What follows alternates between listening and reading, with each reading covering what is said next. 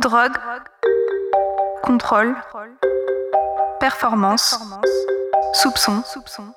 Comment la soif de victoire a pu bouleverser le monde du sport? De la gloire au scandale, le balado de la chaire de recherche sur l'antidopage dans le sport de l'Université de Sherbrooke. Lance Armstrong va donc perdre ses sept titres du Tour de France. Le septuple vainqueur du Tour de France renonce à poursuivre sa bataille judiciaire contre l'agence américaine antidopage. Il faut savoir qu'aux États-Unis, depuis plusieurs jours, on en parle et dans les plus grands quotidiens. L'USADA, celle qui entre 1999 et 2005 ne cesse d'incriminer Armstrong. Elle l'accuse d'avoir utilisé des substances interdites, notamment de Bonjour, je m'appelle Alexandra Devouge et aujourd'hui nous allons revenir sur l'affaire de Liam Armstrong. «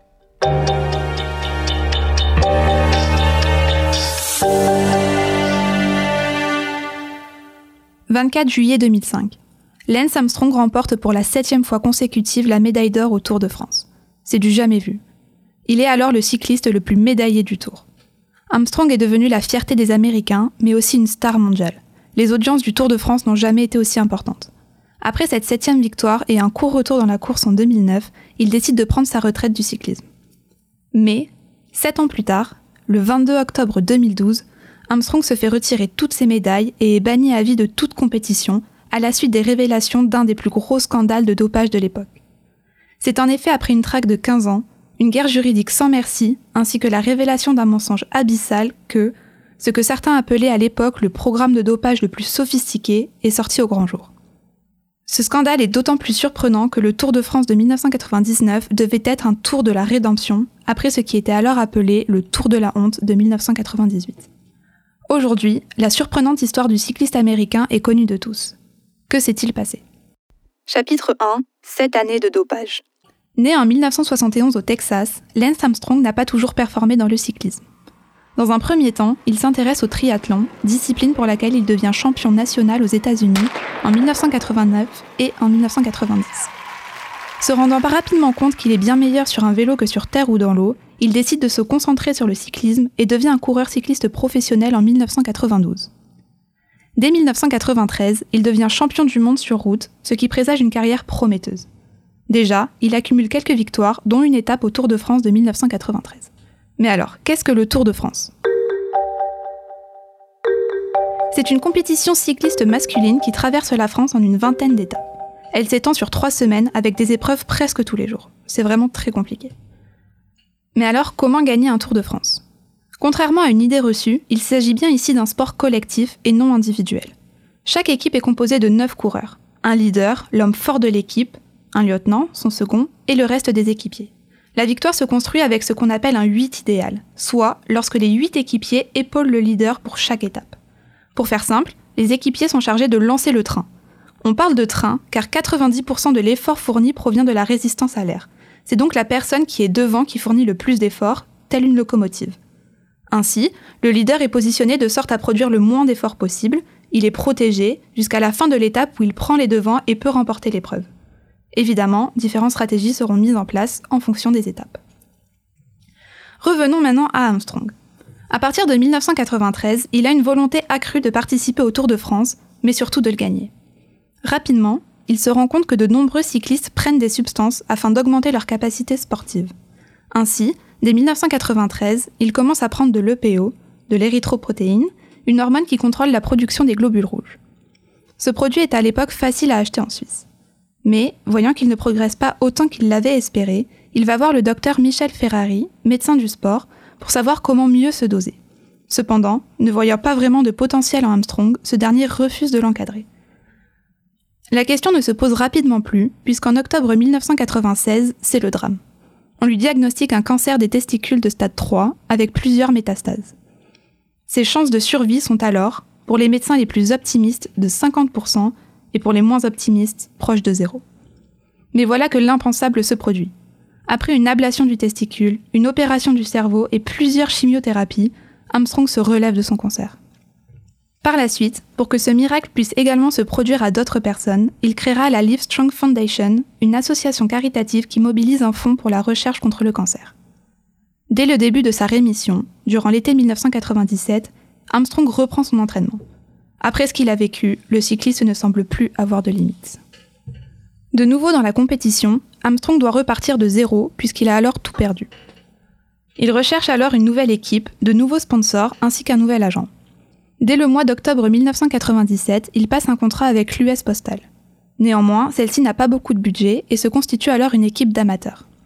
Mais cela ne suffit pas à arrêter Armstrong. Il retourne voir le docteur Ferrari afin d'améliorer ses performances à l'aide de substances. Les deux mettent alors en place un programme de dopage à base de PO. Comment peut se détecter le PO Cette substance est, en elle-même, indétectable. Néanmoins, ce qu'on contrôle, c'est le dosage de globules rouges dans le sang. Dans la normale, le taux de globules rouges doit être en dessous de 50. Donc, au-delà de 50, on devine la prise de PO. Ainsi, les membres de l'équipe avaient des poches de leur propre sang propre avant la prise de substance pour pouvoir se perfuser eux-mêmes avant un dépistage et ainsi refaire chuter le taux de globules rouges à un taux normal. En 1999 commence le 86e Tour de France. Armstrong, à peine de retour dans la compétition, est déjà favori. En juillet, au début du tour à La Rochelle, il est déjà en tête. L'équipe de l'US Postal devient un train hyper solide. Ils vont rapidement être surnommés le train bleu. Déjà, des doutes apparaissent sur le fait que, contrairement à ses précédentes participations au Tour de France, Armstrong soit fort pour les courses en montagne, surtout que cela survient après son concert.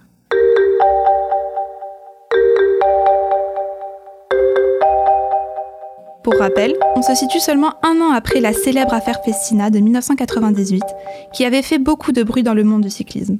Alors, lorsqu'un journaliste du Sunday Times, David Walsh, commence à enquêter sur ces victoires suspicieuses, on ne veut pas croire qu'Armstrong puisse être dopé. Ce dernier remporte, à la surprise de tous, le Tour de France de 1999. En 2001, le docteur Ferrari se fait arrêter avec différents chefs d'accusation, notamment dans le domaine fiscal. Néanmoins, ses liens avec le dopage sportif ne sont pas méconnus. Le journaliste du Sunday Times qui enquêtait sur Armstrong, Walsh, réussit à faire un lien entre ce dernier et le docteur Ferrari, réputé donc pour avoir inventé le dopage sanguin. Il publie alors un article pour le Sunday Times. Lorsque Walsh obtient un entretien avec Armstrong pour en savoir plus, ce dernier reste évasif. Il affirme qu'il n'y a pas de preuves. En 2001, 2002, 2003, 2004 et 2005, Armstrong continue de gagner le Tour de France. Sept victoires consécutives, c'est du jamais vu. Armstrong décide ensuite de prendre sa retraite du cyclisme. En 2008, il veut recommencer à courir. Donc en 2009, après quatre ans d'absence, il participe une nouvelle fois au Tour de France et finit troisième. Puis, il prend définitivement sa retraite. En parallèle de tout ça, les soupçons envers Armstrong persistent. Walsh choisit de continuer à enquêter. Il appelle alors Betty, une connaissance d'Armstrong. Celle-ci révèle qu'elle était présente à l'hôpital avec le cycliste en octobre 1996 lorsqu'il était hospitalisé pour son cancer. Ce dernier aurait alors admis à son médecin qu'il prenait des substances, de la testostérone, des hormones de croissance, de l'EPO, ainsi que d'autres stéroïdes. Le journaliste ne baisse pas les bras et commence à récolter plein de témoignages similaires. Walsh publie ensuite un article en 2004 au sujet de son enquête et de ses suspicions. Armstrong veut alors l'attaquer en justice, il plaide en diffamation contre le Sunday Times et cherche même à intimider le journaliste. Il nie tous les témoignages et parle d'accusations infondées. Aussi, pour recentrer les débats sur la belle image que le monde a de lui, Armstrong concentre son discours sur le cancer et sa fondation.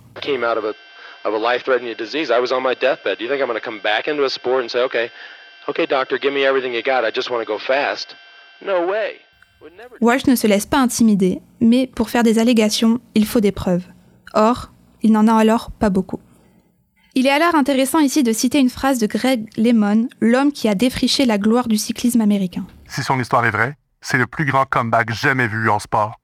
Si elle est fausse, c'est la plus grande escroquerie. Chapitre 2 Les révélations du dopage et ses conséquences. Revenons sur différentes petites révélations qu'il y a eu au fil des années.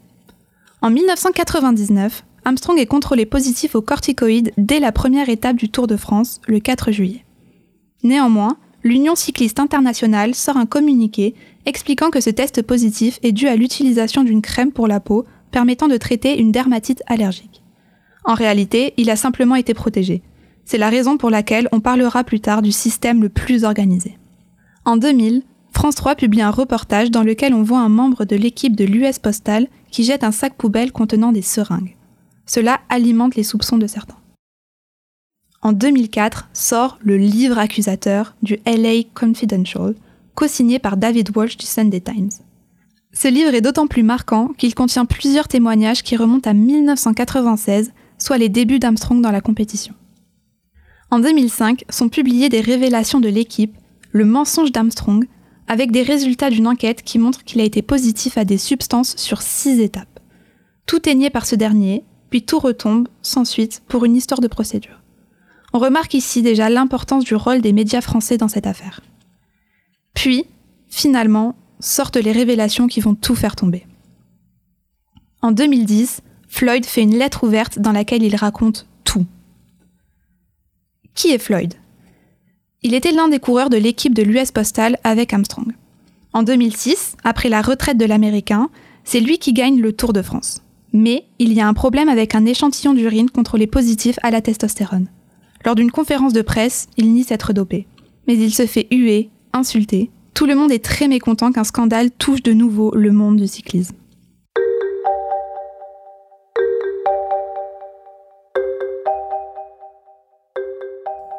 En 2008, lorsqu'il veut reprendre la compétition après avoir fini ses deux ans d'exclusion de sanctions après son test positif, Armstrong l'empêche de rejoindre sa nouvelle équipe. Alors, en 2010, il dit vouloir soulager sa conscience. Floyd avoue à l'Agence nationale américaine d'antidopage, l'USADA, non seulement s'être dopé en 2006, mais également depuis plusieurs années, tout comme le reste de l'équipe de l'US Postal. Il évoque même le programme de dopage le plus sophistiqué.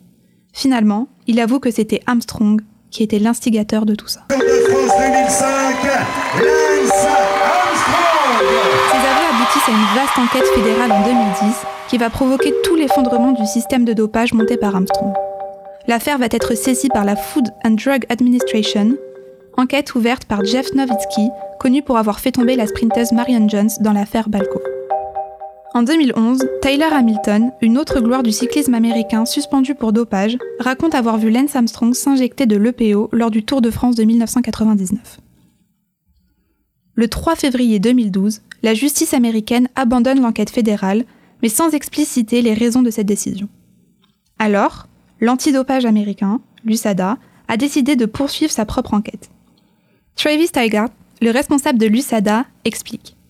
Contrairement au parquet, le travail de l'USADA est de promouvoir un sport propre plutôt que de faire respecter les lois. Nous avons hâte de nous procurer les éléments recueillis lors de cette enquête fédérale.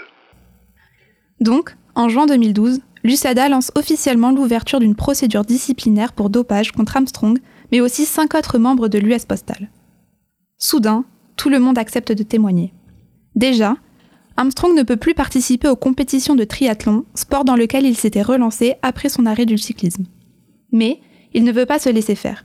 Il cherche des vices de procédure, une façon de faire arrêter tout l'engrenage qui s'était lancé contre lui. En juillet 2012, Armstrong lance même une procédure devant les tribunaux civils. Il dépose plainte contre l'agence américaine devant un tribunal fédéral en invoquant le non-respect de ses droits à un procès équitable. À la suite de cela, le 20 août, sa plainte est rejetée au motif que les tribunaux américains ne sont pas compétents pour trancher un contentieux sportif. Si Armstrong a encore la possibilité de lancer une procédure arbitrale à l'USADA, il renonce finalement à faire appel des accusations de dopage à son encontre. Déjà, il est suspendu pour 10 ans du cyclisme et toutes ses médailles obtenues depuis 1998 lui sont retirées, dont celle de ses victoires des Tours de France. Finalement, le 10 octobre 2012, l'USADA publie un rapport de 202 pages avec, à côté, plus de 1000 pages de témoignages recueillis. Cela fait suite à un travail d'enquête colossal mené par son président Travis Tigard sur la base des témoignages. L'Union cycliste internationale, dans la foulée, radie à vie l'américain. Il est exclu de toute compétition. Armstrong est discrédité. Il a tout perdu.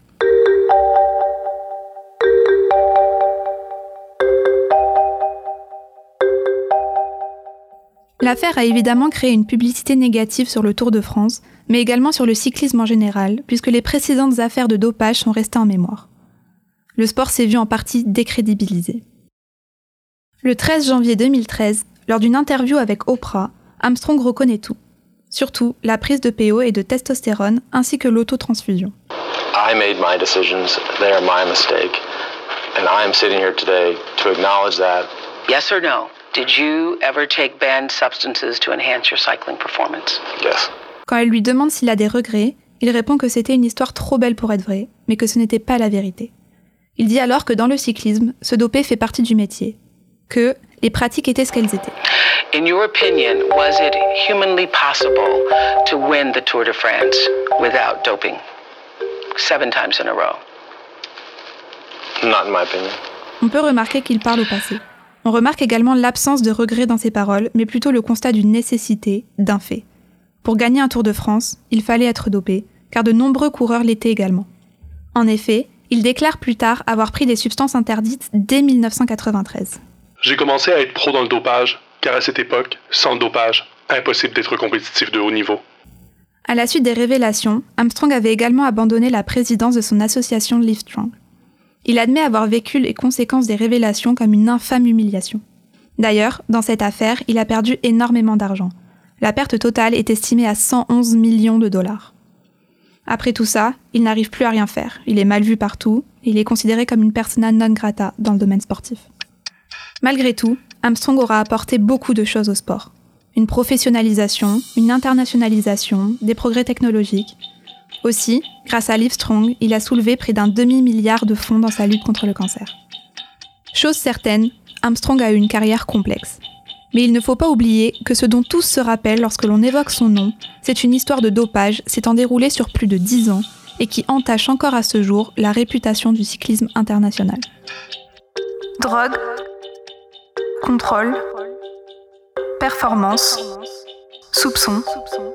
Comment la soif de victoire a pu bouleverser le monde du sport? Merci d'avoir écouté De la gloire au scandale, le balado de la chaire de recherche sur l'antidopage dans le sport de l'Université de Sherbrooke. C'était Alexandra Devouge et je tiens à remercier David Pavot, Lou Levadou, Jess Fafard Théoré et Thomas Léger pour la conception de ce balado. Pour en savoir plus sur les activités de la chaire, visitez notre page sur le usherbrooke.ca ou suivez-nous sur Facebook, Twitter et LinkedIn. À bientôt!